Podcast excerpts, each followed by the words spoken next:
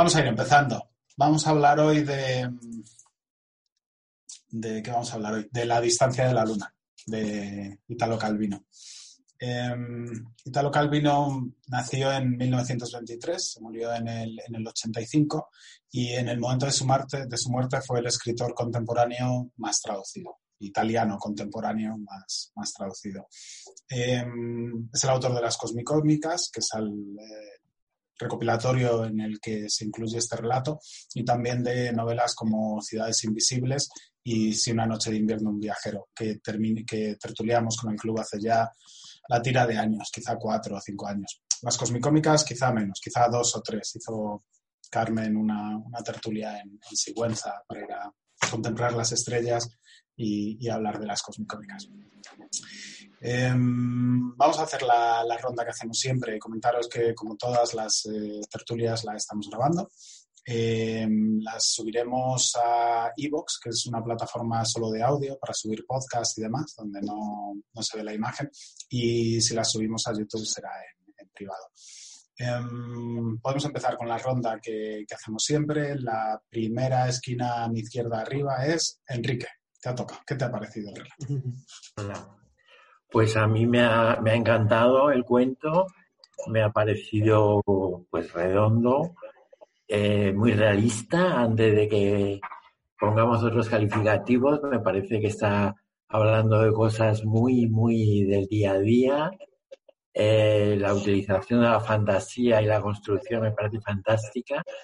Y yo que había leído muy poco a Italo Calvino, hace mucho, eh, que me ha sorprendido sobre todo del ritmo, ¿no? me, ha parecido fantástico el ritmo que va llevando cómo no sabes hasta, eh, dónde estás porque te ha llevado con una soltura realmente pasmosa. Entonces, me ha encantado el libro. Muy bien. Andrea, ¿qué te ha parecido? Pues yo tengo sentimientos encontrados, la verdad. Diría que me ha gustado, aunque no me ha entusiasmado. O sea, me ha gustado por, por el elemento fantástico, que a mí me gusta mucho ese género, eh, me gusta toda la parte de, la luna, como lo explica, eh, y el tono, a veces parece que estás, estás leyendo como un cuento infantil o una leyenda, ¿no? A mí personalmente me, me gustan ese tipo de, de estilos. Y quizá me ha desencantado un poco en cuanto a los personajes, no, no me han gustado mucho, con excepción del primo sordo, que me ha parecido eh, muy entrañable. Eh, aunque quizá más que los personajes no, me ha convencido el tema de este del triángulo amoroso, ¿no? Ese me, ha dado un poco igual. Pero el tema de, la luna y el elemento fantástico me ha parecido muy interesante. O sea que, no sé, entre medias. Muy bien. Desiree, ¿te ha gustado? Pues a mí al principio me, me desconcertó un poco, porque iba pensando, uy, pero esto, esto por dónde, por dónde va, por, hacia dónde nos está dirigiendo este relato con esto de la luna y las fases. Un poco desconcertante, pero luego ya una vez que, que le cogí el pulso a la historia, la verdad que me ha gustado muchísimo y, y me ha sorprendido que me haya gustado porque, eh, porque no es uno de mis relatos tipo. Ya yo ya he dicho más veces que suelo preferir más la realidad sobre la fantasía y en cuanto al tipo de lenguaje más la sencillez sobre la lírica y bueno, el relato realmente está construido de una manera pues muy, muy florida, pero no me ha repelido.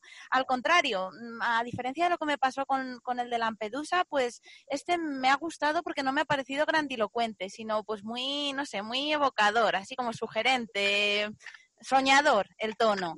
Y bueno, en cuanto al fondo, pues, pues muy original, la verdad. Y sobre todo es que me ha parecido que visualmente crea eh, unas imágenes preciosas sobre todo yo me he quedado con la copla ahí en el planteamiento, la parte de imaginarte la, luna con las barquitas y la escalera. Luego a mitad del relato la niña flotando entre la tierra y la luna con, los moluscos y, los otros seres marinos. Y luego ya al final, para concluir, la imagen de la luna con la mujer tocando el arpa. Uy, por Dios, qué bonito.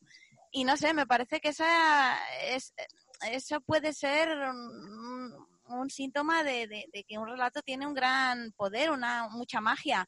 El hecho de que yo a partir de ahora, yo qué sé, pues vea la luna e inmediatamente me acuerde de, de, esas tres imágenes, yo creo que pone de manifiesto de que, claro, al tener una conexión tan, tan fuerte y tan hermosa con, con algo real, que tú eh, que, mm, que, te impacte hasta ese punto de que lo que se describe en las páginas salte fuera de ellas y te acompañe mucho después mm, esa, esa imagen, te acompañe mucho después de que lo hayas leído, yo creo que ahí está la grandeza de, de un relato.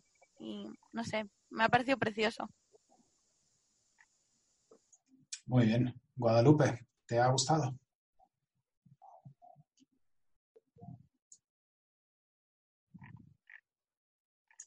Espera, que estás, estás en el mute. Eh, el libro me ha encantado. Bueno, el relato me ha encantado. Me ha, me ha parecido maravilloso en todos los extremos.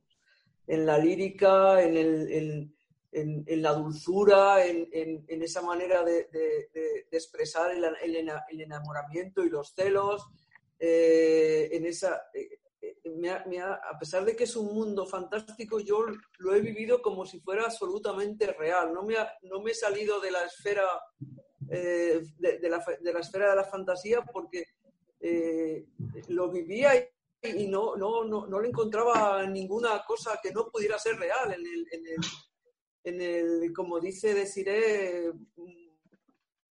veo, voy a ver la luna de otra manera distinta. Eh, como más, más, estoy esperando ya que llegue el plenilunio para, para, para ver, para ver a, la, a la mujer tocando el arpa y, y, me parece, no, ya, ya, lo había leído hace mucho tiempo y me encantó entonces y, y, bueno, ahora creo que me, después creo, sé que, sé que lo he leído hace 40 años porque se lo leía a mi sobrino cuando era pequeñito y ha cumplido 40 años el otro día. Entonces yo me imagino que leí este y, a él le encantaban los libros estos de las, los, que por cierto ahora no es nada lector, pero entonces este libro le subyugaba y se lo leí muchas veces. Y, y, y ahora, después de 38 años que, tendré, que la, se lo habré leído a él, eh, me, me, ha parecido todavía más hermoso. Eh, y el, el, triángulo, bueno, el triángulo que, que son casi es un cuadrado, ¿no? Porque está el, el, que se enamora de ella, ella que se enamora del sordo, el sordo que se enamora de la luna, y el más contento de todos que es el marido que se va para hacer sus, sus, vicios por otra parte. Está, está expresado de una manera tan, tan lírica y tan, tan bella, y, bueno, no sé qué deciros, la verdad es que no sé qué deciros, porque para mí ha sido la, la hermosura hecho relata, hecho relato. Muy bien. Antonio, ¿a ti te ha gustado? Pues sí, me, ha sorprendido porque nunca había leído nada de Italo Calvino, entonces no sabía qué, esperarme. Y me ha gustado ese, giro inicial de, partir de un concepto quizás más científico y, llevarlo al cuento y luego al cuento fantástico. ¿no? Y la verdad que me resulta, el, el lenguaje es tremendamente, tremendamente atractivo, es, cuasi poético, diría yo.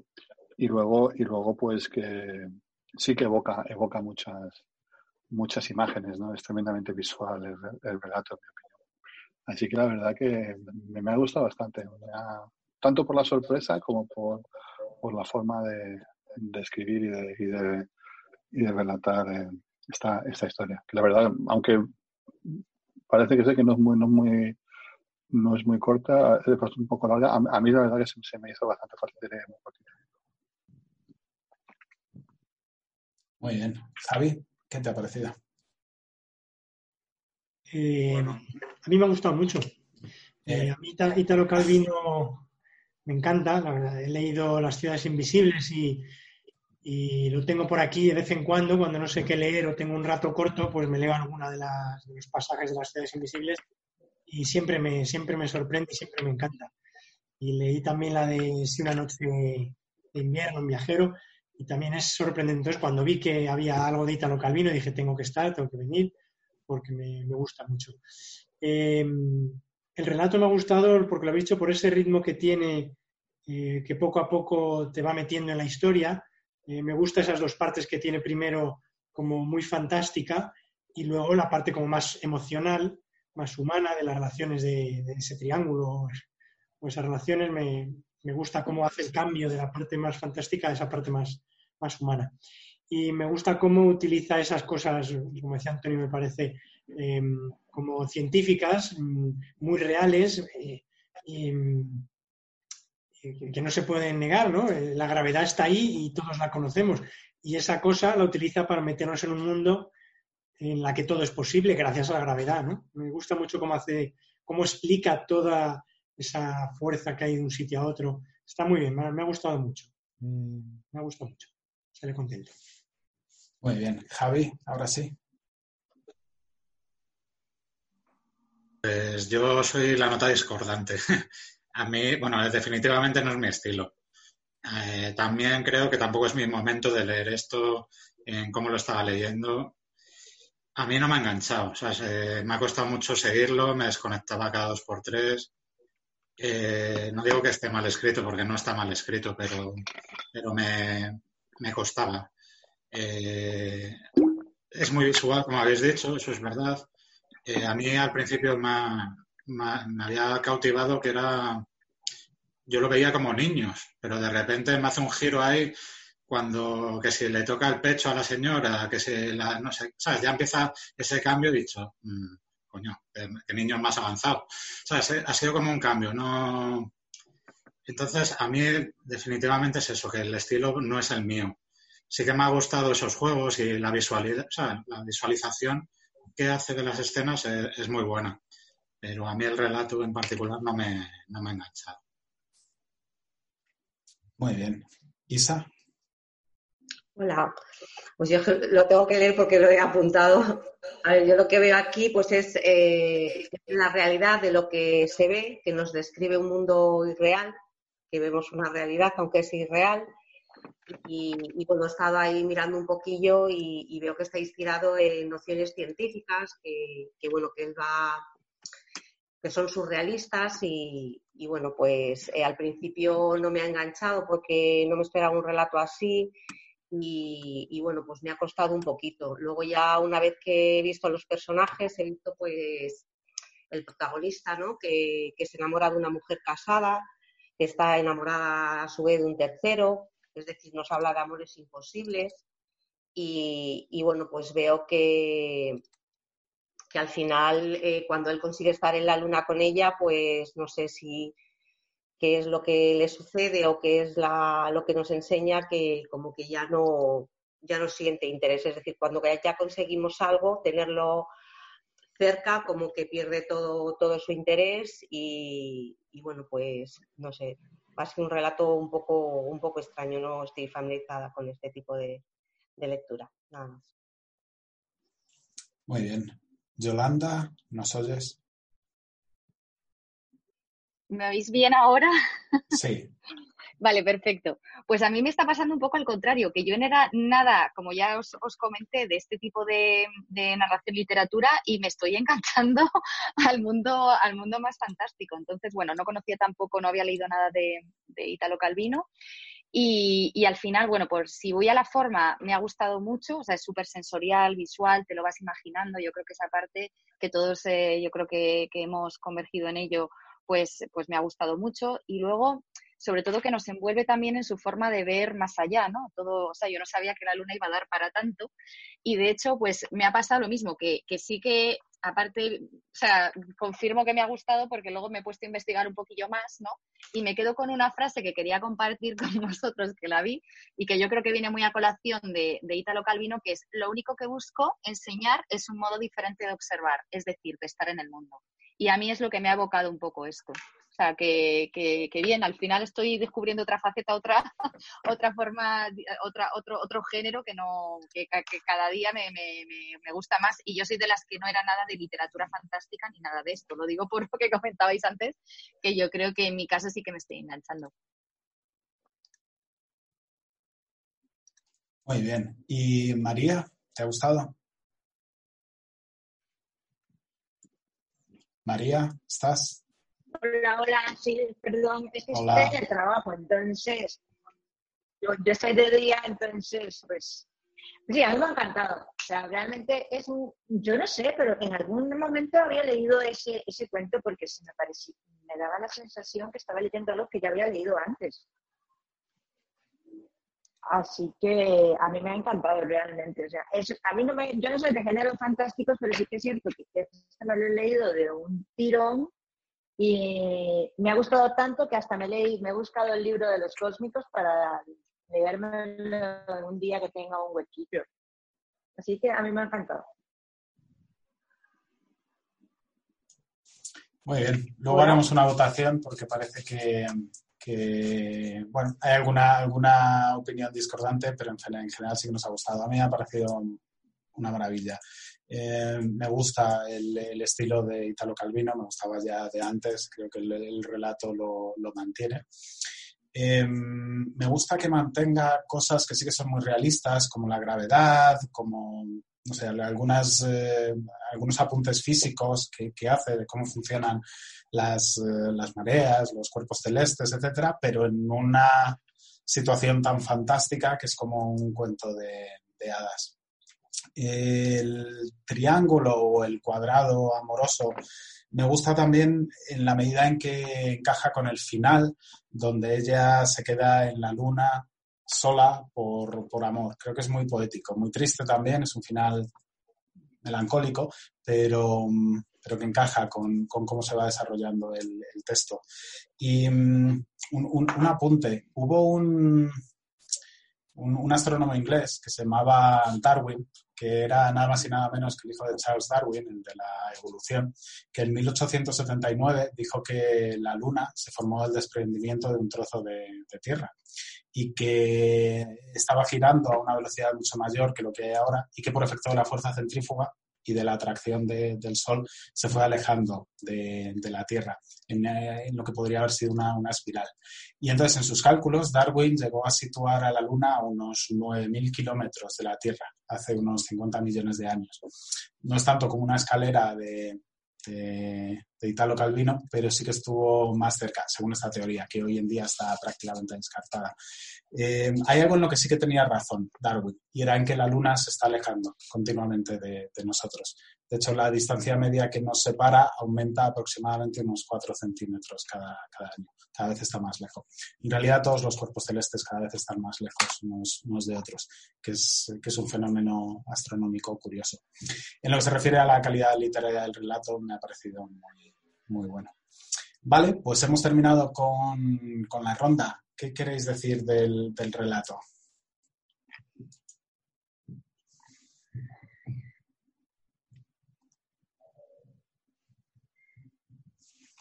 Tienes el mute de Guadalupe. Te lo quito. Es que te lo ponemos a veces porque hay mucho eco en el dispositivo que tengas. Eh, eh, hay mucho que, es el, amor que siente ella por, por el sordo y el sordo por la luna es, tan incondicional, tan inmensurable, que ella se queda en la luna porque, eh, porque él está enamorado de la luna, o sea, va a perderlo todo, se va a quedar allí solamente porque es parte de lo que él, de lo que él, a lo que él está, está enamorado. Y él está tan enamorado de la luna que, eh, que, si la luna quiere irse, él le empuja, la empuja, lo que quiere es que sea, que siga, que siga su albedrío, aunque se aleje de él es una manera de, de, son unos sentimientos que son, o sea, que están casi, casi inhumanos, están más allá de, la fuerza del amor humano, o sea, sobrepasa y la manera de este hombre de, relatarlo es que es fascinante, no sé, a mí me, me, parece que es una manera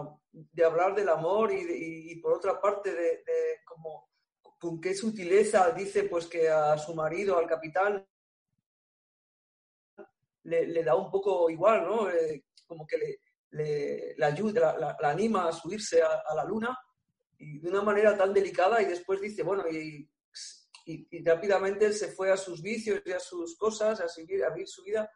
Yo no, yo, es, muy difícil relatar algo de una manera tan bella, a mí me parece, no sé, me parece. Y después el final, bueno, pues eh, cuando él sigue todavía a, pesar de los, de los años pasados, los siglos pasados, mirando a la luna y viéndola, me parece una manera de, hablar del amor, el, del amor más intenso de una, de una, de una, hermosura eh, fuera de lo normal. No sé, a mí me parece la belleza en estado puro.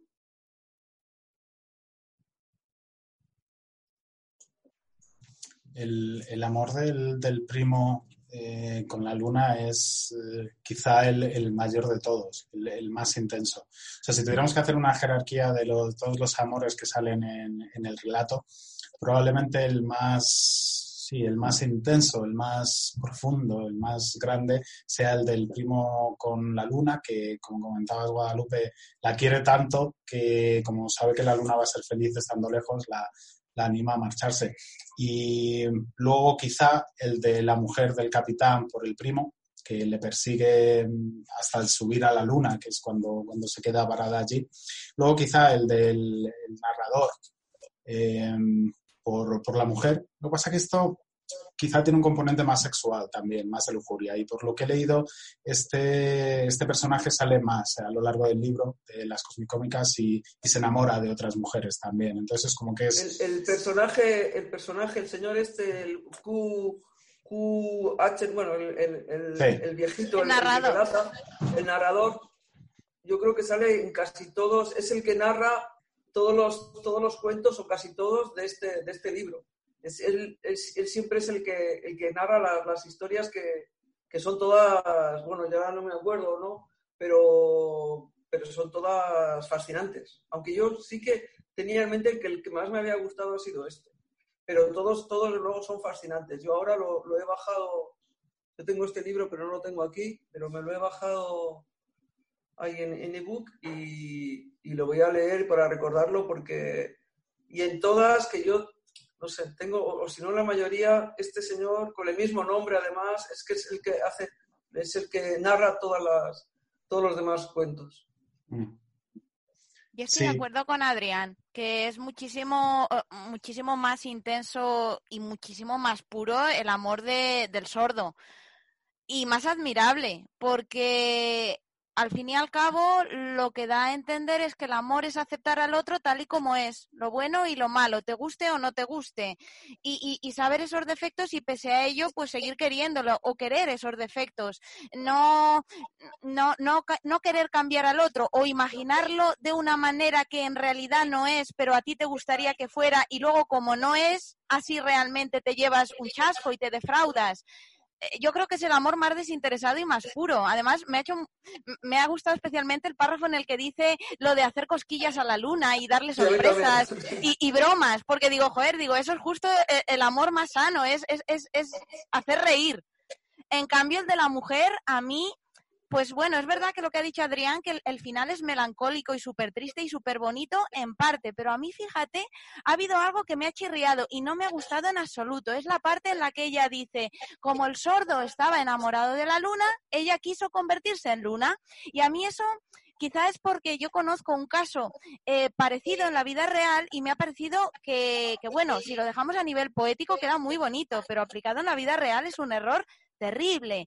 Eh, ¿Por qué? Pues porque eh, está muy bien querer al otro con todas tus fuerzas y en cuerpo y alma, está súper bien, pero antes de querer al otro tienes que quererte sobre todo a ti y anularte, supeditarte y cambiar eh, para gustar a otro, eso es terrible. A mí me parece que puede conducir a una pérdida de la autoestima y a problemas de salud física y mental. Yo tenía una amiga, en la, bueno, hace unos años, hace mucho que no sé nada de ella, pero bueno, me contó, lo último que supe de ella es que estaba eh, fatal porque se había liado con un chico eh, que no hacía más que repetirle que él estaba acostumbrado a estar con chicas así como más atléticas y con pelo pues así como menos anodino, que ella lo tenía castaño y con ojitos claros y tal, y ella eh, eh, empezó a llevar lentillas verdes para tener los ojos claros, se tiñó el, pelo de pelirrojo, eh, empezó a tomarse a mansalva laxantes para adelgazar y al final se quedó con 45 kilos y tuvo que ser ingresada al final en el, en el ala de psiquiatría del hospital donde trabajaba su padre.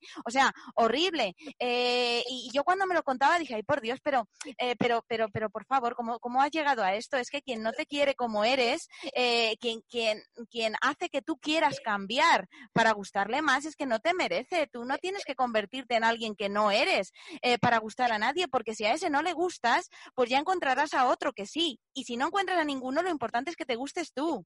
No sé, amoldarte a la imagen que otro quiere que tengas a mí eso me parece terrible, no conduce a la felicidad, sino que al final mm, no, no, solo no te autorrealizas, sino que al final pues te convierte en un esclavo y te puede perjudicar mm, a nivel mental y físico. No sé, o sea, que bueno, que a nivel poético en el cuentito está muy bien, pero si analizas eso de querer convertirte en la luna porque el otro está enamorado de la luna, ojo, las implicaciones que estamos pudiendo, no sé, bueno, deciré, es que esto es pura poesía y lo que tú has contado es una tragedia. Es que. Eh, sí, pero, pero menciona que se quiere convertir en la luna porque él quiere a la luna, hija. Pero, pues. Pero es, que, pero es que, contado como lo cuenta Calvino, eh, es, es, de una belleza de. Sí, no, estoy de acuerdo, a mí me ha encantado. Como lo cuentas tú, es que es trágico, es que es, que es, es espeluznante. Hombre, es que depende de que suceda. Eh, esto es un cuento, ya lo sé. Pero que ojo, el, decir quiero convertirme en, en, otra persona porque es que al otro le gusta, no le gusta como soy, mmm, bueno, pues en un cuento está muy bien y es precioso, de verdad, precioso. Pero ojo con el mensaje que se transmite. Y se, y, se, y se, ve, y se ve que es un amor, pues, pues fíjate que se, que se queda allí en la luna, eh, eh casi mimetizándose con la luna para, para porque además que sabe que él, que, que, no sé si lo sabe o eso me lo he imaginado yo, que, que, el sordo va a estar enamorado de la luna, pero no de ella. Entonces ella quiere participar, o sea, simplemente se, se mimetiza con la luna para formar parte de ese, de ese, de ese amor que tiene él. No, sí, sí, totalmente de acuerdo, pero que eso es súper triste y nada de recomendable en la vida real. Evidentemente, literariamente es perfecto, pero en la vida real eso no es recomendable. Bueno, la vida, pero es que esto es mucho, esto, esto ya te he dicho que este cuento, el amor, este cuento es sobrehumano, es, es, es sí, sí, sí, cierto.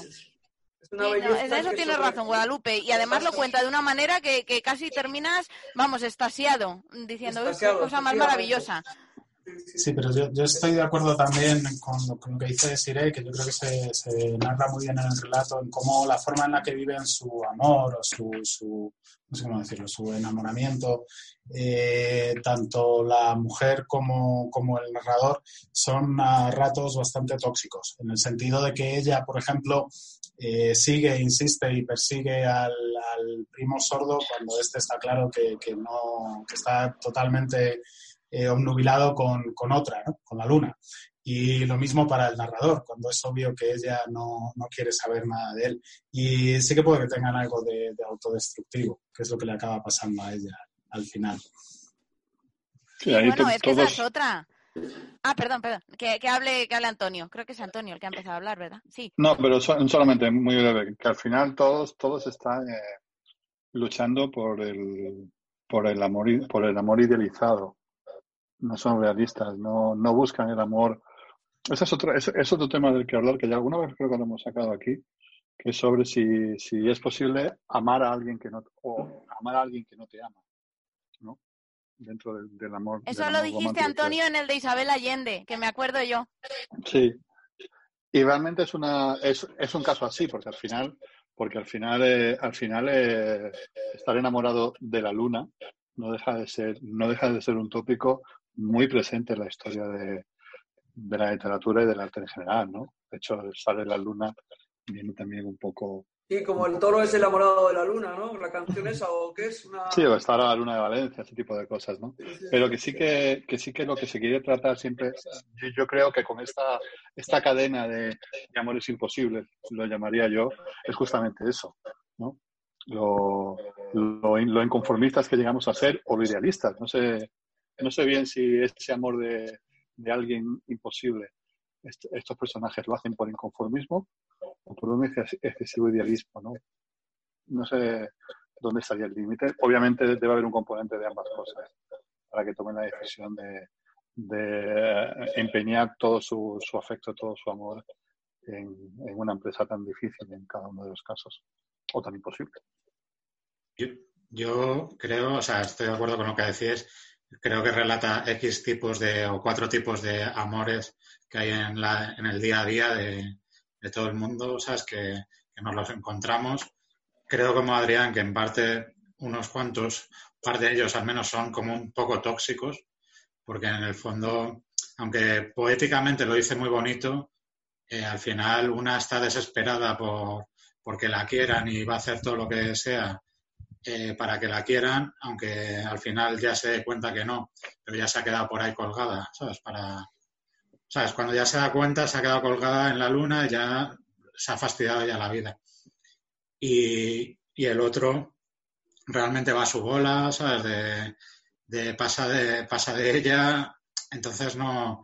Y luego lo, lo, más gracioso es que el que tiene a la mujer, o sea, hay dos que giran un poco en torno a la mujer, pero el que tiene a la mujer realmente pasa de ella, ¿sabes? no se quiere deshacer de ella. Es como, bueno, pues como un poco un chiste de lo que pasa en la vida real. A veces, ¿sabes? Que el que tiene no lo aprecia y el que no lo tiene lo desea. Y se desea de varias maneras, o se puede desear de, varias maneras. No sé, a mí sí me gustan estas cosas cuando lo hemos tratado otras veces, porque son, eh, cada uno tiene sus experiencias y cada uno se puede ver reflejado en uno de estos cuatro tipos de, de amor en algún momento en su vida. Hombre, yo en, defensa de Calvino diría que el final no es muy feliz. Entonces, que, los, el, comportarse así en esas relaciones no termina de una manera alegre y satisfactoria, ¿no? Deja ese tono melancólico y triste que queda al final como diciendo, bueno, estos tipos de amores pues están ahí muy poéticos, como dice Guadalupe, pero no hay una felicidad, no hay una alegría de ninguno, ni de ella cuando se queda en la luna, ni, de, eh, ni del sordo cuando se vuelve, ni siquiera el narrador, aunque al final dice que aúlla con los perros. Está ese tipo de amor, pero tampoco lo pone como idealizado, como, ideal. Yo, al menos lo veo más como historias de desamor realmente, porque, exacto, como dice David, ninguna acaba bien, ¿no? Y todas tienen elementos bastante tristes además. Y de todas maneras, yo también eh, yo lo he leído al menos como eso, como una leyenda, en el sentido de que obviamente hay elementos exagerados, ¿no? Por eso decía de los personajes, que están como, que me chirrían un poco porque son un poco caricaturas, en ese sentido. Yo creo que, que, ese punto sí que es, yo lo llamaría una sutil fábula, en el sentido de que indirectamente sí que, sí que propone, ¿no? que debamos aprender de la conducta de ellos, ¿no? También es una reflexión sobre, sobre el amor, quizás sobre la felicidad, aquello de quién es feliz, el que consigue lo que desea o el que está satisfecho con lo que ya tiene, que aprecia, sabe apreciar lo que ya tiene.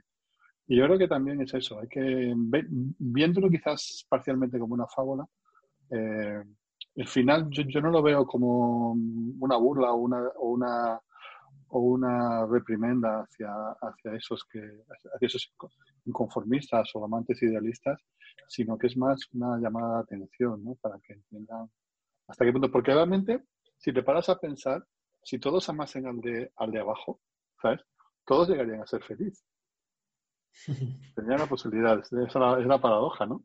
Pero ese inconformismo encadenado es el que les lleva a la situación, a la situación esa que nos nos deja dentro de la dulzura del final, como habéis comentado, con bastante desasosiego, diría yo. ¿Tienes la mano levantada? Bueno, yo quería, he levantado la mano para comentar una cosa que ha dicho en la intervención anterior Antonio, pero ahora también, justo otra cosa que ha dicho, también, también estoy de acuerdo. La primera es cuando al principio ha dicho que, el problema aquí era el excesivo idealismo eh, de, dos personajes en cuanto al amor, ¿no? Y, precisamente estoy totalmente de acuerdo con él, porque lo que pone de manifiesto fundamentalmente aquí es que tanto el narrador como la mujer del capitán, eh, eh, su, su forma de amar es, es irracional, es poco real e-, es, ciega. Eh, ¿Por qué? Pues porque han construido castillos en el aire eh, sin una base sólida. Se han imaginado un, se han imaginado un futuro idílico con la persona que desean, eh, pero han basado solo esos, esos sueños en, el yo. Solo se han fijado en sus sentimientos. No, no han pensado, no han pensado en el nosotros, porque si hubieran pensado en el nosotros, se habrían dado cuenta de que la otra persona no, no, no solo no profesa el mismo tipo de afecto hacia ellos, sino que directamente eh, en el caso, por ejemplo, del sordo, es que muestra total indiferencia y lo dice muchas veces, incluso que, es que directamente la ignora. Y, y al revés, y, al revés. Y eh, la mujer del capital respecto al narrador igual. Entonces, pues al construir esos, esos amores, realmente los culpables de llevarse el chasco brutal son ellos, porque, porque eh, se han dejado llevar pues por una visión totalmente unilateral. Y, y claro, es verdad que la esperanza es lo, lo, último que se pierde, pero por otro lado tienes que tener cuidado con este tipo de actitudes eh, porque puedes autodirigirse, autodirigirte hacia un, hacia un más que probable desengaño. Eh, para evitarlo, pues es que tienes que interpretar las señales. A esta mujer, por ejemplo, a la mujer del capitán es que no hacía ni puto caso nunca el sordo y, y, y no lo veía, no interpretaba las señales, eh, no era objetiva.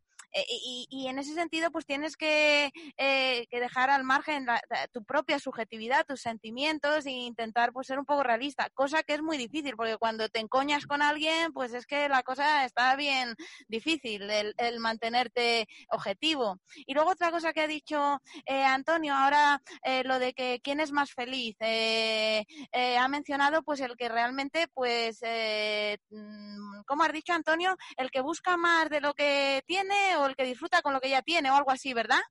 El que, el que consigue lo que desea o el que eh, sabe apreciar lo que ya tiene. Exacto, eso. Pues a santo de eso, eh, realmente el personaje aquí más feliz y el más sabio es el sordo es el que realmente acepta las cosas como son y, y, y, dice, bueno, pues yo amo a la luna y si está lejos, pues estoy contento porque, porque ella es, feliz estando lejos. Y si se acerca, pues también. Mm, quiero decir, o sea, asume con serenidad, eh, acepta eh, eh, con serenidad los hechos y, y no se angustia. en cambio, el que desea lo que no tiene, pues vive en un constante desasosiego, sobre todo si al final no logra lo, lo, lo, que, lo que quiere y al final pues está triste, está frustrado, está amargado, como el narrador y la esposa del capitán.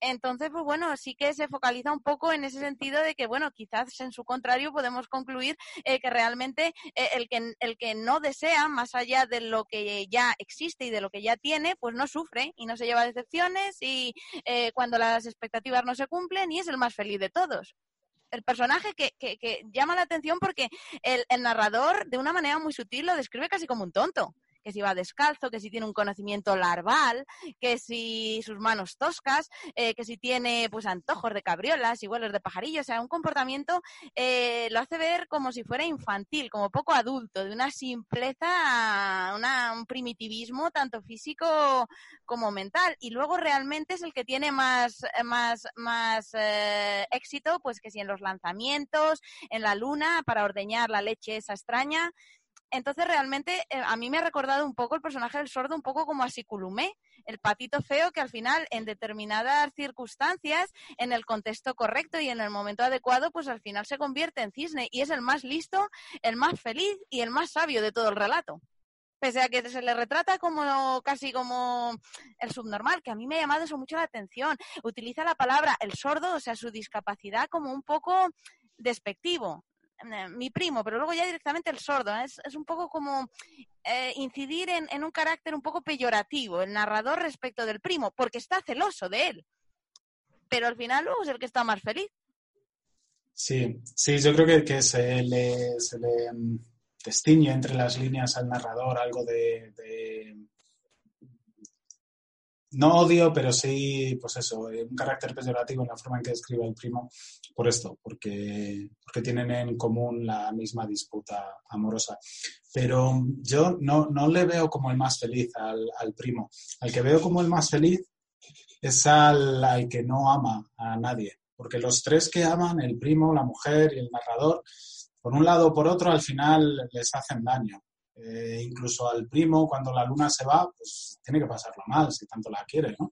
Pero el capitán, el capitán es el único que está ahí. Como él no quiere a nadie y le da igual la mujer, dice, sí, sí, que se vaya a, la luna tranquilamente. Yo creo que es el más estoico, el más en, su sitio. Y mm, que luego además pues se va a lo suyo y no, le importa nada. Que al final es un poco una metáfora también de cómo funcionan las emociones en la vida real. El que menos eh, implicado está en algo es el que tiende a sufrir menos. Los griegos tenían muchísimas, una, cantidad enorme de definiciones para los distintos tipos de, amor y cuando los distintos tipos de amor no encajaban en una relación, eh, solían coincidir, eh, solían conllevar bueno, pues penas, eh, roturas de corazón, etcétera, que es un poco lo que describe Italo Calvino aquí.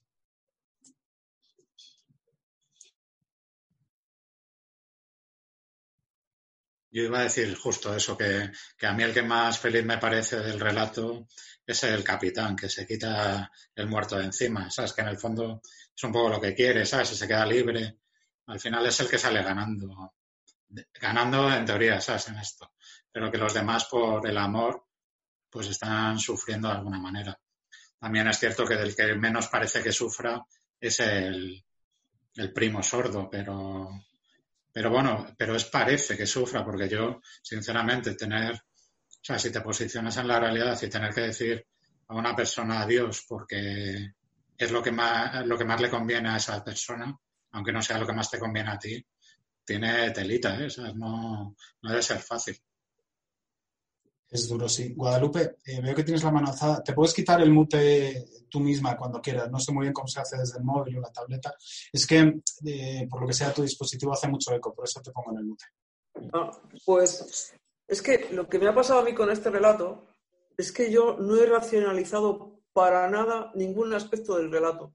Yo lo he leído, me he imbuido en él y me ha parecido perfecto y no, no, no, no lo he comparado con, con, con la vida real. O sea, porque en sí me ha parecido de lo más realista, de lo más humano y de lo... Entonces, no he comparado si, si esto en la vida real es imposible, porque a mí lo de subir a la luna me ha parecido tan normal como subir al quinto. O sea, que, que no he tenido que, salirme del relato para, para vivirlo. Entonces, eh, todas esas disquisiciones de que, efectivamente, de que tenéis razón, de que si en la vida real esto, esto no puede ser porque sería un cambio de personalidad o en la vida real eso te, mataría porque eh, yo no, no es, nunca en ningún momento he, racionalizado este, este, este, este, este relato.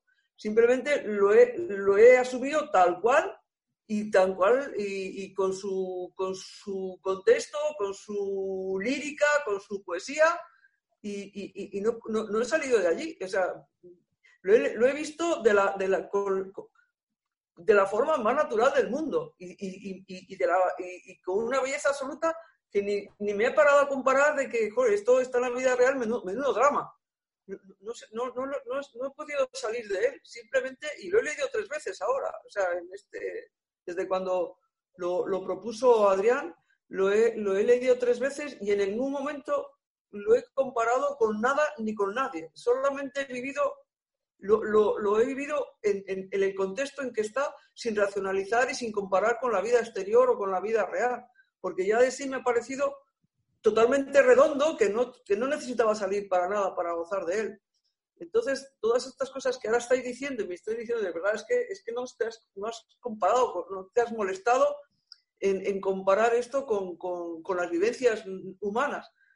Pues no, la verdad es que ni se me había pasado por la cabeza eh, esas comparaciones reales que, veo que estáis haciendo y que, ni, que no las había visto. No, no, no, no, no había sido capaz de, salir de, del relato. Entonces me lo he tragado tan cual y, es que me ha parecido absoluto, simplemente que no, no, no me parecía fuera de, subir a la luna y tomar leche, pues me ha parecido como tomarme el café que me acabo de tomar ahora mismo con vosotros. Eh, no, no, no, he, no, he, sido capaz de salir de él. Sí, no, en realidad uno puede quedarse en este y yo creo que en otros relatos también, en, el, propio lirismo del relato, en, la historia sí. Pero sí es verdad que cualquier elemento, por muy de ficción que sea, cualquier género en la literatura fantástica, en la ciencia ficción, en el realismo, en cualquier género y cualquier relato incluye muchos elementos, con lo cual podemos, de los cuales podemos extraer pues, muchas conclusiones, llevarlos al mundo real, compararlo con experiencias pasadas, ver qué nos sugiere, incluso aunque no tuvieran mucho que ver con la intención del autor o con el, con el relato en sí, que yo creo que es un poco lo que, lo que nos está pasando. Lo que pasa es que en este caso, en este relato concreto, yo sí creo que el amor es un, tema central. Creo que más allá de, el tono cómico y de humor que tiene la historia de cómo van a la luna, de cómo se forma la leche, de la línea flotando entre la Tierra y la Luna, etcétera, que es un toque pues, cómico. Eh, y más allá de la historia fantástica en sí, del, cuento que, que, nos está narrando y que es lo que nos hace movernos dentro de la historia, porque al fin y al cabo es un cuento en el que nos metemos y no vemos nada más, sí que tiene también componentes eh, de relaciones entre, entre, seres humanos, que es la parte del, del cuadrilátero que, que, estábamos comentando. Yo creo que además está, está muy bien como, como ejemplo de, historias reales que sí que pasan en, en el mundo real, que por lo que estamos comentando aquí, todos conocemos a alguien o nos ha pasado a nosotros o reconocemos las situaciones que están ahí, incluso aunque estén en la luna.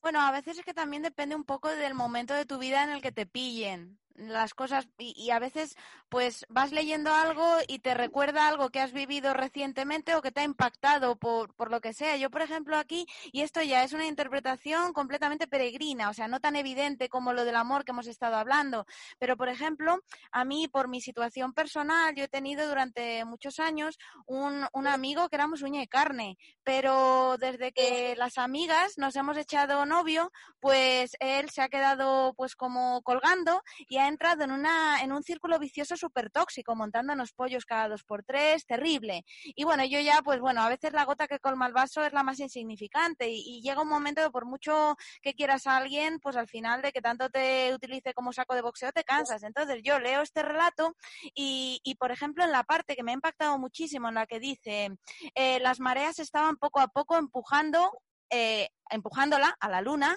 lejos. Y luego dice, todavía no sospechábamos que se estaba alejando. Pues yo he leído eso y he dicho, digo, pues las mareas son mi amigo y la luna somos nosotras, las amigas, que por total, por tomar ese tipo de actitud, pues nos está empujando. Y ni él mismo era consciente de que ese proceso se había iniciado, porque se inicia un círculo vicioso de eh, una gotita, otra gotita, y al final, pues, pues, pues mientras se va llenando el vaso no te das cuenta, pero un día se colma y se desborda y todo se va al garete. Y, y, me lo ha recordado. Y realmente no tiene una conexión directa con esto, pero como, como yo he tenido, pues por así decirlo, el desenlace con, con esta persona, que yo la quiero muchísimo, eh, pero claro, esta, esta dinámica no se puede soportar indefinidamente. Pues yo leo este relato y digo, joder, digo, pues me siento identificada, digo, porque, porque creo que sí puede suceder que a, todo tipo de relaciones, ya sean amorosas o de amistad o familiares, pues puede suceder que se inicien eh, de manera imperceptible unos procesos de erosión eh, que poco a poco, sin que te vayas percatando, pues van haciendo que, que, la relación se vuelva más quebradiza. Y un día determinado, de buenas a primeras, pues coge y, hay un corte seco y se va al garete todo. Y, y, y, te sorprende, porque aquí todos estaban muy sorprendidos de que la luna un día de buenas a primeras ya no se pudiera acceder a ella con la escalera. Eh, pero bueno, mm, yo creo que, que, que, depende de cuando te, de cuando te pille en tu vida, porque a mí me ha pillado en ese momento y lo he visto súper claro, en plan, ah, claro, joder, digo, pues estos tipos de procesos eh, en el que hay un dramatismo soterrado, pero te lo vas callando, vas aguantando y un día pues e, explota el dique y todo, no sé, y todo, y la fractura pues, pues es seca y, limpia en, algún sentido. Y aquí es lo que les ha pasado, pues ninguno se estaba enterando de que la luna eh, se estaba alejando, pero estaba sucediendo, porque es lo primero que dice en, en el primer párrafo, que las mareas estaban empujando a la luna cada vez más lejos, pero ellos no lo sabían, no eran conscientes de ello. Entonces, pues bueno, pues estas interpretaciones subjetivas es que depende de cuándo leas una cosa y lo que te haya sucedido recientemente, pues ves cosas donde probablemente no las haya, porque ya te digo, yo he visto eso y, he pensado, digo, cuando se lo cuenten en la tertulia me van a decir, joder, esta chica cómo se flipa. Pero bueno. No, puede ser una, interpretación. yo estoy de, estoy de acuerdo contigo que casi todo, casi todo lo que lees, además, eh, bueno, yo estoy convencida de que eh, leemos para, para haber escrito lo que nosotros pensamos muchas veces y no somos capaces de expresar. Normalmente eh, es como cuando oyes, cuando oyes un, cualquier cosa social o política, ¿no? Entonces, eh, las que recuerdas son las que, las que están diciendo lo que tú estás pensando. Los relatos son iguales. O, los, o los, libros generalmente son, te, maravillas de ellos porque están expresando lo que tú piensas miles de veces, pero no tienes la capacidad de, expresarlo de esa manera.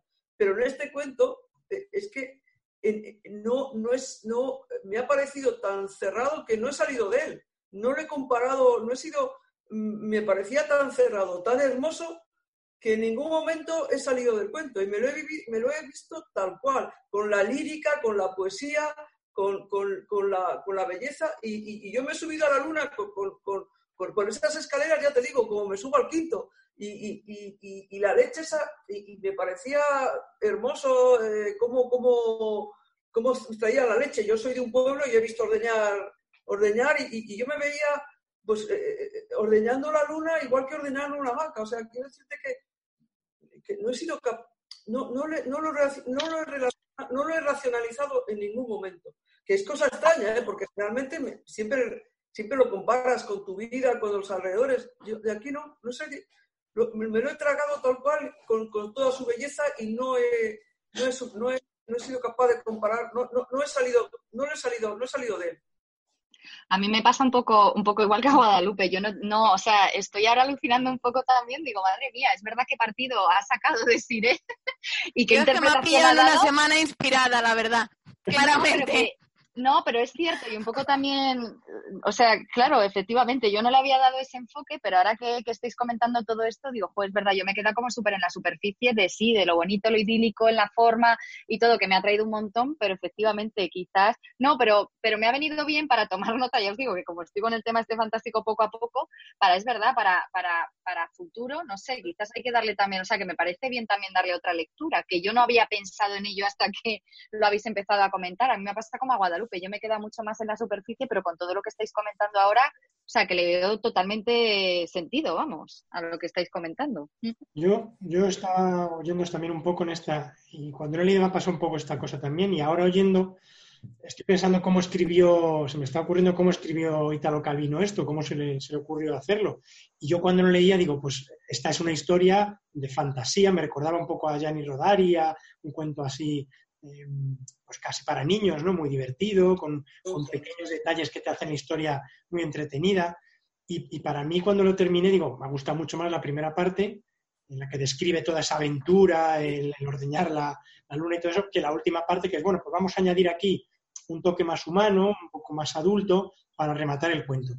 Pero ahora estoy pensando que a lo mejor es al revés. Gianni, Rodari quería escribir una historia de, de atracción de cuerpos de personas que se atraen y dijo, bueno, pues voy a escribir una historia de personas que se atraen y se rechazan y ya que tengo la historia, pues voy a poner aquí algo más de cosas que se atraen y se rechazan, como la luna y la tierra y las mareas, y me voy a la primera parte y lo termino de construir. O sea que en el fondo, pues sí, a, lo mejor es esto, es una historia de, de, amor, de, de, atracciones entre diferentes cuerpos, sean celestes o sean humanos, ¿no? Sí, puede ser ambas cosas. O sea, puede ser una historia de relaciones entre cuerpos celestes y, entre cuerpos humanos, que está muy entraída la, la, analogía entre las relaciones entre cuerpos. Pero como somos seres humanos, lo que más nos va a sugerir, lo que más nos va a dar interpretaciones y de lo que más vamos a cotillear es de las relaciones entre, entre los personajes humanos, porque a Desiree se le ha ocurrido eso. Pero también podríamos interpretar que es la historia de una mujer devastada porque ha perdido a, a su enamorado y que decide aislarse a sí misma tanto del mundo como de sus propias emociones para que no le hagan daño otra vez. Y es otra interpretación y al final cada uno podemos ver eh, pues, eh, muchas cosas diferentes en el mismo relato, que es, lo bueno que tiene. Andrea, ¿tienes la mano levantada? Sí, yo coincido con David que me gustó mucho, mucho más la primera parte y de hecho me quedé con, digamos, con la primera eh, la frase en la que menciona lo de la cercanía de la luna, ¿no? Yo creo que eh, al leer esta teoría de, de, Darwin es cuando, o sea, quiero creer, vamos, que es cuando surgió toda la idea del relato y en sí, yo creo que, o sea, si, si quitas a los humanos de, o sea, si quitas todo ese detalle de los humanos, yo creo que la historia ya es por sí bastante bonita, ¿no? Porque es la historia de la Tierra y la Luna que estaban juntas en un principio, pero por causas naturales se tuvieron que separar. Eso ya es una historia de desamor en sí misma, ¿no? No solo de desamor, sino a veces incluso de, de, la vida misma, porque un día subimos tan normales como siempre a la luna y al día siguiente la distancia es tan abrumadora que no vamos a poder conectar con ella de nuevo. Y eso ahora en la época de la pandemia pues también es muy aplicable, es decir, nunca debemos dar por hecho ni a nada ni a nadie que, que con quien hayamos hablado o algo que hayamos hecho habitualmente, porque puede llegar el día que de buenas a primeras sea la última vez y nunca hayas sido consciente de que era la última vez que, que, que, que veías a esa persona o que estabas con ella o que hacías algo hasta que pues ya es demasiado tarde. Mm, mm. Realmente eso también pasa aquí, en, en la luna, pues no se imaginaban que iba a ser la última vez que iban a subir hasta que pasó. Luego, la combinación en el relato de la parte fantástica o de aventuras con la parte más eh, emocional, yo creo que, que se, eh, está presente también en el estilo, en la forma en la que construye, describe y, en, el estilo de, Calvino, porque cuenta la historia con frases eh, muy largas que están, tienen mucho detalle sensorial, tiene compactado dentro mucho, mucho cuerpo, por decirlo así, mucho cuerpo humano, pero al mismo tiempo combina estos detalles con lo maravilloso, con lo que es filosóficamente intrigante, con lo que es eh, bueno, lo, fantástico y lo de aventuras y también con algo de, sensación de drama. Entonces todo está combinado en el estilo tanto en, como en el fondo. Yo quería preguntar una cosa. Eh, el, formato, lógicamente, cuando lo empiezas a leer parece que es para, o sea, que está como orientado para niños o para infantil pero luego el contenido no lo es. Eh, todo lo que es este, este compendio de, relatos, eh, ¿sabéis para qué, para qué público lo, dirigía o, no? Es para adultos, ¿no? Eh, se publicó en la prensa, o sea, se publicó cada cuento suelto en periódicos, o sea, en absoluto para niños.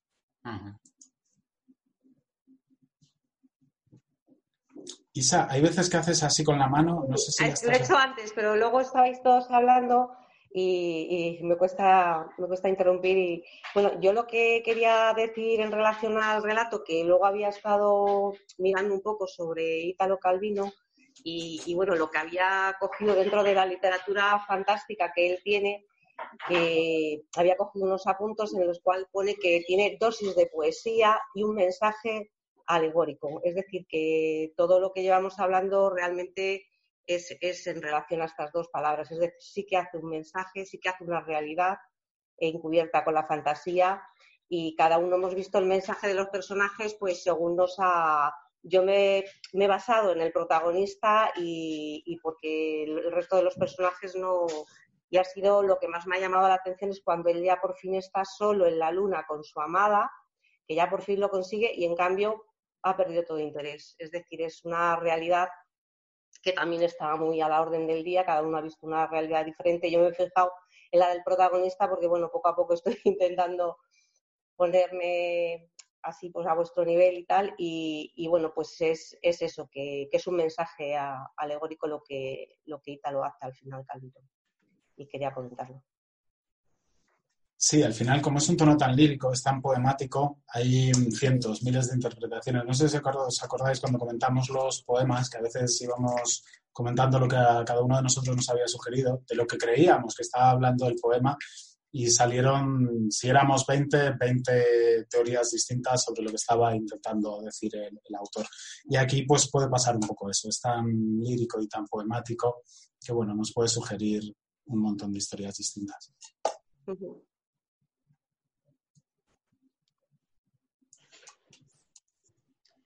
Yo por, incidir un poco lo que hemos hablado antes, yo quería destacar, o a mí me ha gustado especialmente, eh, dentro de la historia, cuando, de la parte principal, de la parte primera, quiero decir, eh, cuando explica todo eso que explica así con mucho detalle, me parece siempre que en los cuentos fantásticos el, el, autor a veces tiene que tomar la decisión de explicar la fantasía o no explicarlo. A veces te cuenta el mundo y tú te lo crees y ya está porque explicar todas las cosas raras que pasan en ese mundo a veces es muy arriesgado. Puede perder la magia o puedes embrollarte en, dar demasiados detalles. Entonces el cuento se separa, ¿no? Se, la historia se queda más científica que, más de ciencia que de ficción, ¿no?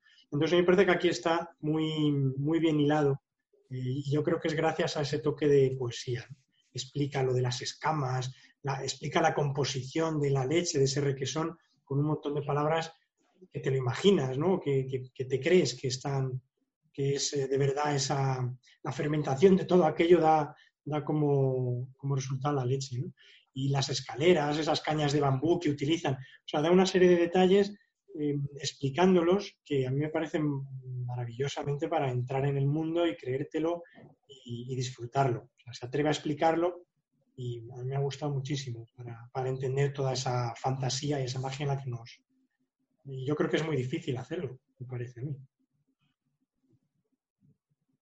Yo para enlazar con lo que ha dicho Isa, creo que, es llamativo. Bueno, eh, enlazo con lo que ha dicho Isa después de, decir esto. Me ha llamado la atención cómo al principio parece como vilificar un poco a la mujer del capitán, la, retrata un poco como, como a una tentadora, como a Eva, en plan, estás maquinando para quedarte a solas con el, con el sordo, eh, se describe voluptuosa, se echa encima tanto del narrador como del sordo, o sea, un poco como una seductora o algo así, o sea, un poco eh, con un tinte oscuro. Y en cambio luego termina la moraleja del cuento es que pese a ello, eh, su amor era mucho más loable que el de, por ejemplo, el del narrador, porque dice específicamente, eh, se puso de manifiesto al quedarse en la luna que, que no había sido un enamoramiento como un capricho frívolo, en contraposición da a entender, y aquí enlazo con lo de Isa, con el comportamiento del narrador, porque el narrador,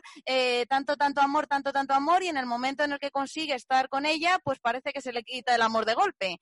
Un poco en plan, siempre queremos lo que no tenemos, y luego cuando lo tenemos, pues ya no lo queremos, como los niños pequeños con los juguetes.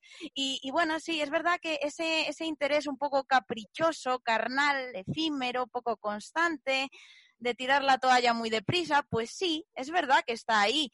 Pero yo honestamente, pese a que ese es el mensaje con el que parece querer concluir Italo Carvino el relato, en plan, la mujer del capitán realmente era la loable frente, frente al narrador, yo a mí al narrador, y, lo mismo aquí, eh, pues no, no, lo mismo aquí en esta interpretación, pues soy la única, no sé, pero yo es que soy muy de ponerme en, en, en, la, en los pies de, o sea, en los zapatos de cada uno. Y bueno, a mí me parece que tampoco hay que demonizarle, porque es una situación extrema. Es que tienes por un lado una balanza, o quedarte con esta mujer que lleva un mes ignorándote, o por otro lado, eh, eh, aprovechar tu última oportunidad para volver a la Tierra, porque luego la Luna se está separando tanto que si no lo haces ya y no regresas, no vas a poder hacerlo nunca. Entonces, claro, pues a mí tampoco me parece tan criticable, tan razonable que este hombre en ese momento diga, pues mira, mm, ahí te quedas con tu sordo, con tu luna y tu arpa. Mm, los tres os quedáis ahí. Y yo me vuelvo, me trato de volver a la tierra que en unas circunstancias normales, pues hombre, sí sería más frívola la reacción del narrador y más criticable, porque hombre,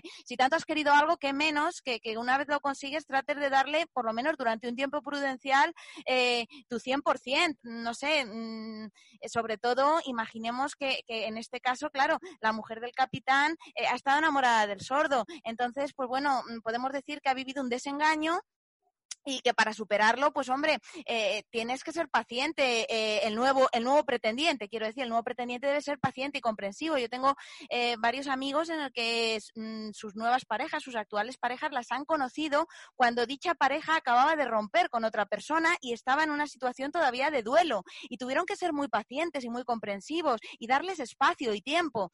Entonces, es cierto que en una circunstancia normal, es decir, no extrema, en plan, mm, o me quedo con ella o o, pierdo mi oportunidad de regresar a la Tierra en circunstancias normales, pues hombre, mm, sí debería haberlo intentado un poquito más, porque si no lo que pone de manifiesto es un interés, pues eso, muy, muy voluble, pero por otro lado, también es cierto que pasado ese tiempo prudencial tampoco hay que demonizarle, porque es que tampoco puedes hipotecar tu vida por una quimera que nunca mm, va, a materializarse. Si tú te das cuenta que una persona no te va a dar lo que quieres eh, nunca, por mucho tiempo que le des, pues chico, aferrarte y negarte a soltar la cuerda, pues al final es perjudicial, porque eh, siempre va a haber algo que no, que no, que no te dé. Entonces, al final, pues no vas a ser completamente feliz, vas a sentir resentimiento, frustración. Entonces, cuanto lo antes lo asumas y, pues mm, seas consciente de ello, pues antes podrás superarlo y empezar de nuevo. Eh, es que al final, si te obcecas, eh, pues bueno, más allá de un tiempo prudencial, eso no es algo eh, positivo, algo loable. Mm, no, al contrario, yo lo veo negativo, es no aceptar la realidad y, tener y, un signo de baja autoestima, en el sentido de no eres consciente de que mereces más, te estás conformando con migajas. Entonces, pues bueno, lo principal es el autorrespeto y si tú lo has intentado con todas tus fuerzas durante un tiempo y ves que no te van a dar lo que quieren, pues oye, mm, tirar la toalla ahí no es criticable. Entonces, pues bueno, la actitud del narrador, pues es que dependiendo de las circunstancias y de la situación, en el relato tal cual, pues a mí no me parece tan condenable.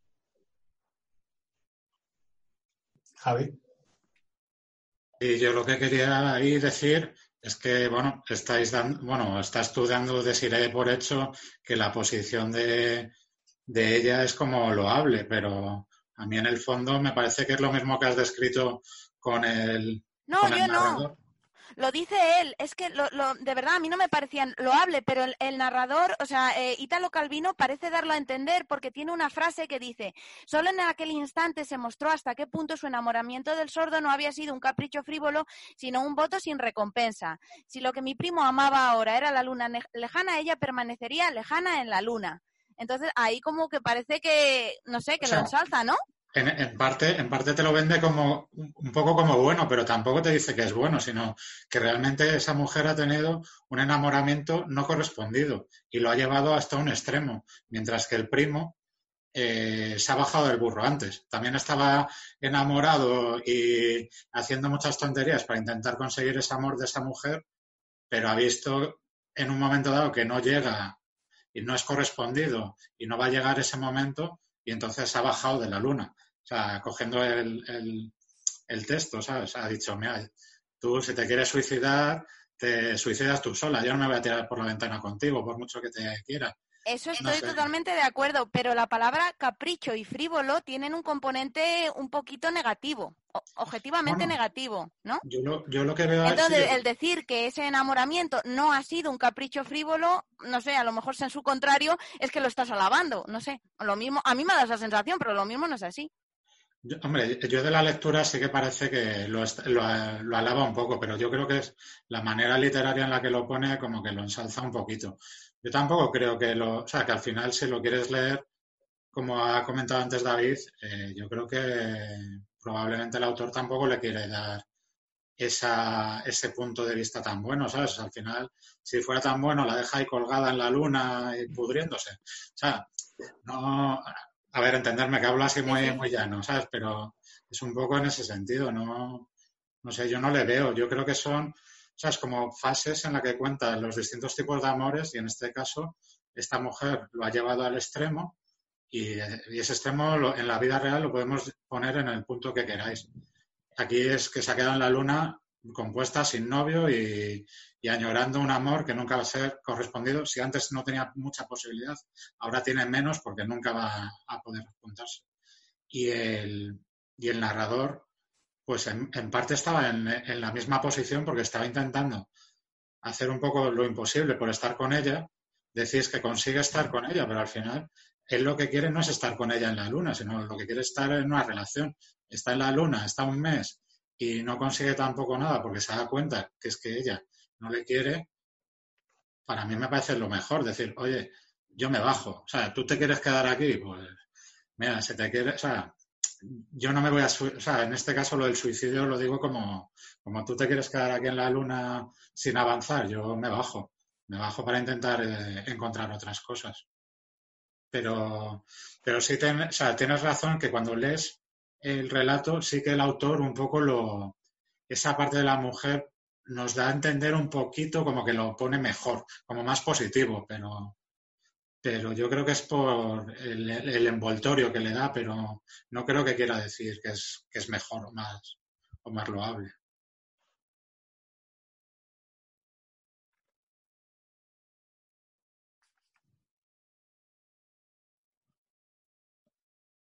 Guadalupe, ¿consigues quitar el mute? Sí. Ahora. Yo estoy de acuerdo, yo estoy de acuerdo con David que eh, lo que tiene este relato es que te está contando las cosas, pues eso, lo, que decía él, lo de eh, la leche, y, te lo explica también que tú ves perfectamente el requesón allí, o sea, lo, lo, visualizas. Bueno, todo el mundo hemos dicho que era totalmente visual este relato, que es verdad. Entonces, eh, visualizas eso y, lo mismo que visualizas todos los aspectos técnicos que pueda tener, que, no sé, es que, bueno, que, científicos, quiero decir, que te los, te los, la atracción de la luna y la, manera de que te lo, te cuenta de una manera tan fantástica y a la vez tan, tan real que lo estás viendo, lo mismo que ves, eh, que, lo, que lo aprecias en, la absoluta realidad, todas las cosas fantásticas, en el mismo sentido, escuchas y lees eh, las relaciones entre los, entre los humanos, las relaciones amorosas o de desamor. Entonces, eh, las ves totalmente puras, las ves totalmente puras tanto eh, los amores como los desamores. Cuando el chico, cuando el, protagonista se viene a la luna, no es porque ella le haya despechado y no le ha hecho caso en el mes, o sea, se vuelve a la tierra, es porque él añora, entonces ve la tierra a lo lejos y empieza a añorarla. Pero yo no creo que es porque él, ella no le haya hecho caso en este tiempo que han estado en la luna, sino porque él necesita y, ya no, la, no es que ella no le ha hecho caso, sino, sino que él ha perdido interés. Al tenerla tan cerca ha perdido interés y entonces lo que verdaderamente anhela es su vuelta. Pero yo, yo creo que ha perdido interés no porque ella lo haya eh, ignorado en el tiempo que haya estado allí, sino porque eh, él, él, no sé, por el motivo que sea, eh, ha visto que lo que él quería era su vida en la Tierra, no lo que quería era su vida en la Luna. Y yo no he visto, visto despecho contra ella, ni mucho menos. He visto simplemente que, mm. que, ha, que, ha, deseado otras cosas que antes no, no ella le nubilaba y no, no, las veía. Pero no creo que haya sido por despecho, simplemente ha sido por cambio de deseos o por, cambio de sensibilidades. Y hay una cosa que ha dicho Adrián al principio y es que, y a mí me parece, lo único, tampoco la he querido retomar mucho porque no la veía muy claro, pero en esto que estás diciendo, el primo, o sea, el, narrador, eh, sí que parece que tiene un interés más sexual sobre ella. O sea, hay una frase cuando va lo de la luna es, y yo voy a estar encima tuyo ahora. ¿Sabes? Como mucho más sexual. Y, y, en el tiempo que está ahí en la luna, la otra no le hace ni caso. Y en ese sentido no obtiene nada. O sea, que se aburre. Bueno, ¿Haya perdido interés? Entiendo que sí, porque si no consigue lo que él quería, que es liarse con ella o lo que, como lo quieras denominar, que al, que al parecer era un poco el objetivo principal que tenía, pues hombre, entiendo que pierdes el interés después de un mes y no te hacen ni caso, en el sentido que quieras, pues dices, oye, pues mira, que me voy a otra cosa. pero, pero sí que es, yo también en algún momento sí que había visto esa, esa parte como del narrador de tener un interés más sexual sobre la persona que ese amor idílico que, ella puede eh, profesar al, primo. Mm, por lo menos yo lo he visto así. Yo también veo que, al cambiar el contexto de, de, la relación o de lo que él siente hacia ella y ya no estar en la Tierra y estar en la Luna, al cambiar lo que les rodea, cambia también lo que él siente. Es como si sus sentimientos fueran distintos, porque tampoco recuerdo que en el texto él intente nada o haga nada o se acerque a ella en, la luna. Es como que sencillamente ya no, no, siente lo mismo, ya no quiere estar. O sea, yo no veo que después de un mes él diga, ah, vale, no me quiere y entonces me voy. Es, no estoy a gusto en la luna, no, no me gusta esto, eh, prefiero estar en la Tierra y mm, incluso aunque ella esté aquí, yo me, marcho.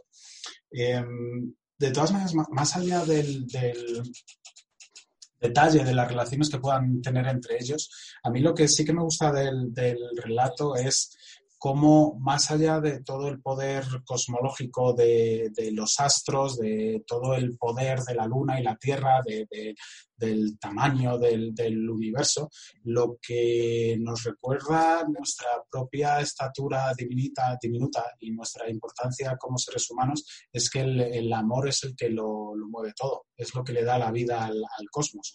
Y todo en el relato en, lo que se refiere a los personajes gira en base a cómo se quieren unos a otros, cómo se desean unos a otros y, y, las emociones que están sintiendo. Entonces sí, tienes toda la fuerza de la gravedad de dos planetas, pero lo que realmente importa es el amor.